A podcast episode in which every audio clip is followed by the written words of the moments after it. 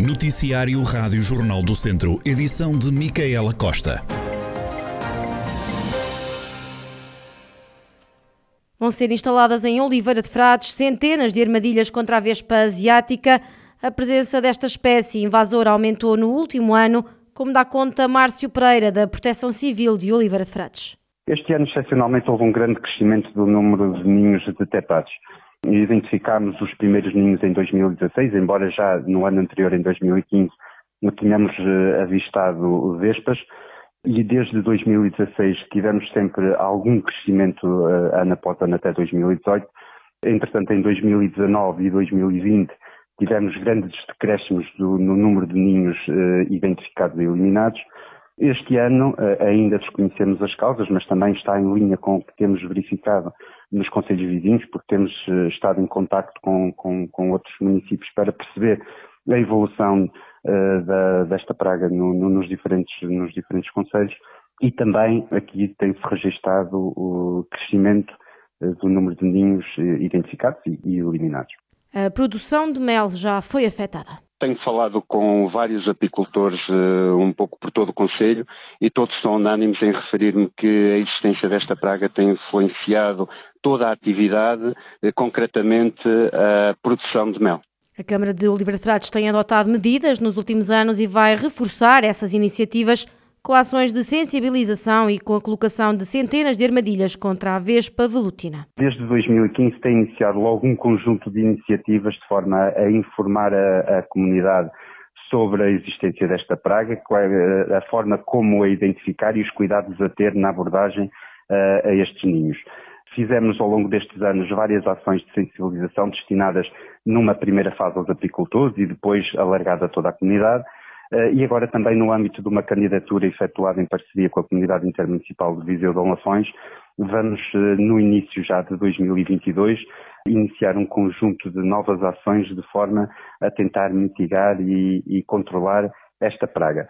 Iniciamos logo em janeiro com, com a aplicação de, de um conjunto muito vasto de armadilhas, que vão ser monitorizadas também ao longo desses primeiros meses. E depois também uh, vamos adquirir novo equipamento de proteção individual e outro equipamento de destruição e controle de, de ninhos de vespa velutina e também iremos fazer um conjunto de ações de sensibilização para apicultores e também para a restante comunidade. Mário Pereira, da Proteção Civil de Oliveira de Frades, que vai colocar centenas de armadilhas contra a vespa asiática. Rezende cancelou as iniciativas festivas ligadas ao Natal. O presidente da Câmara, Garcês Trindade, fala numa medida preventiva a condição pandémica assim o exigiu, eh, de maneira que nós decidimos eh, não arriscar eh, e por uma questão de prevenção tivemos que alterar de algum modo todo o mapeamento das, das festividades, nomeadamente a nível das escolas, não é? porque enfim, isto as crianças é que apreciam no fundo esta, esta, esta época, de maneira que infelizmente tivemos que alterar, porque enfim, é uma questão de precaução. As festas de Natal nas escolas tiveram de ser alteradas. Por exemplo, estamos aqui numa escola, mas isto teve que ser sectorizado e uh, pronto, estamos a entregar umas prendinhas assim, uh, enfim, fazendo aqui alguma festa muito, muito restrita, uh, pronto, para que efetivamente não haja, enfim, condições de transmissão da, da, da, da doença, uma vez que, enfim, infelizmente, o vetor de transmissibilidade são as crianças, de maneira que eh, estamos, estamos aqui com algumas restrições, como é evidente. Né? Portanto, é, é, mais por causa disto, não é por causa de mais nada. Né? Garcês Trindade, Presidente da Câmara de Rezende, que já cancelou as, as iniciativas festivas ligadas ao Natal. E em Viseu a taxa de incidência continua a subir. O Conselho tem atualmente 880 casos por 100 mil habitantes, o dobro da média nacional. Só no dia de ontem foram reportados 80 novos casos em Viseu. No centro de testagem drive-thru foram feitos 462 testes e detectadas 24 pessoas com Covid-19. A taxa de incidência é então de 880 casos por 100 mil habitantes, uma situação que está a preocupar a autarquia, que já garantiu que, se houver necessidade, vai tomar mais medidas de controle à pandemia. Viseu, que já abriu mais dois centros de testagem, um no Rocio e outro em Jogueiros, e estão ainda a ser analisados dois novos centros no Conselho. Na região de Viseu aumentou a frequência no ensino secundário e pós-secundário e no ensino superior. há menos população solteira e mais divorciada e Mortágua é o conselho da região com maior percentagem de estrangeiros. Estas são algumas das conclusões dos dados provisórios dos censos 2021 divulgados ontem. Sandra Rodrigues. Há mais pessoas do distrito de Viseu com o nível de escolarização mais alto, mas só em Sernancelha é que aumentou o número de crianças a frequentar o primeiro ciclo.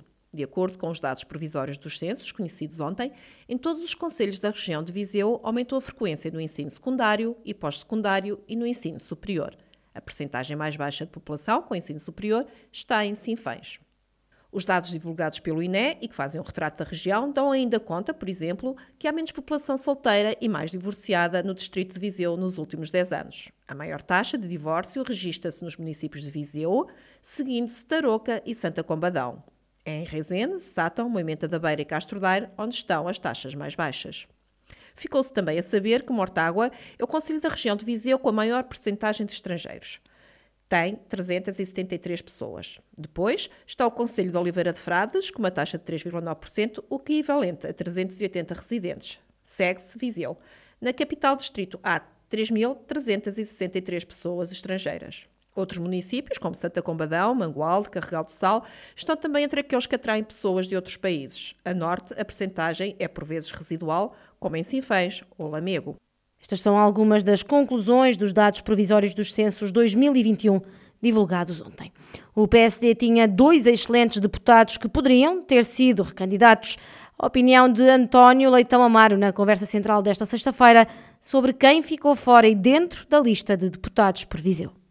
PSD tinha de facto dois uh, excelentes uh, deputados um, que poderiam ter sido um, recandidatos, que era o, pelo, o deputado Pedro Alves e o deputado Lima Costa, com áreas de, de reconhecimento e de intervenção política diferentes, mas ambos muito presentes, muito conhecedores do território, levavam todos os temas um, da agenda permanentemente ao debate político local. Fica de facto alguma surpresa como é que deputados de qualidade presentes, disponíveis, conhecedores, que eram voz do território na Assembleia da República, não são, não são reconduzidos, porque era de facto uma decisão de, de reconhecimento do bom trabalho. E acho que isso é pena não ter acontecido. Coisa diferente, eh, a avaliação dos, dos novos candidatos, e eu acho que o, que o partido um, ehm, apresenta, o PSD apresenta bons pessoas com, com, com talento, seguramente menos conhecidos e menos reconhecidos, e no dia em que arranca o Congresso do PSD, o ex-secretário de Estado, que foi apoiante de Paulo Rangel,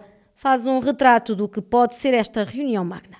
O Congresso vai ser muito daquilo que o líder quiser que seja. Um, explicando, o Congresso pode ser um momento de grande união e poderia ser um momento de grande união partidária se o Rio quisesse. Se o Rio quisesse projetar este momento como uma grande celebração da social-democracia com as suas visões diferentes, como sempre foi a história do PSD, mostrando as suas figuras, independentemente de quem apoiaram em cada momento, poderia ser isso. Poderia ser isso com os momentos em que as intervenções são de cada um dos, dos, das pessoas mais reconhecidas são feitas, com a, formação das listas para os órgãos do partido etc. Os finais não são os mais animadores, devo dizer, eh, mas eh, não, não parece, não foi apenas na, na nas listas para as legislativas, como agora na, na preparação do, do, do, Congresso, os sinais não são os mais animadores de que o Rui Rio esteja uh, muito interessado em fazer, em criar esse partido grande e plural. Leitão Amaro, na conversa central desta semana, que pode ouvir esta sexta-feira na Rádio Jornal do Centro.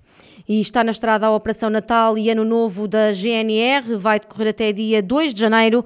O Tenente-Coronel Paulo Gonçalves, da Guarda Nacional Republicana, explica que esta ação policial tem três grandes objetivos. O primeiro é combater a criminalidade, o segundo é conter a pandemia com o Covid-19 e, por fim, combater a sinistralidade rodoviária.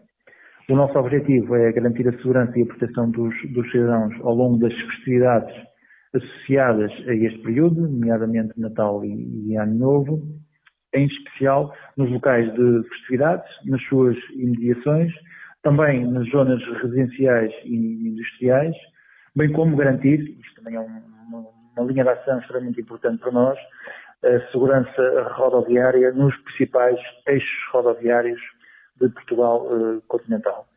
Este ano a Operação Natal e Ano Novo está dividida em três fases. A Força Policial vai estar de olho no comportamento das pessoas ao volante. temos como ambição intensificar o patrulhamento rodoviário, naqueles locais onde se prevê um maior risco de, de acidente, porventura devido à, ao aumento do volume de trânsito, e também pretendemos manter em permanência a fluidez do trânsito nos principais eixos rodoviários da rede nacional fundamental e da rede nacional uh, complementar.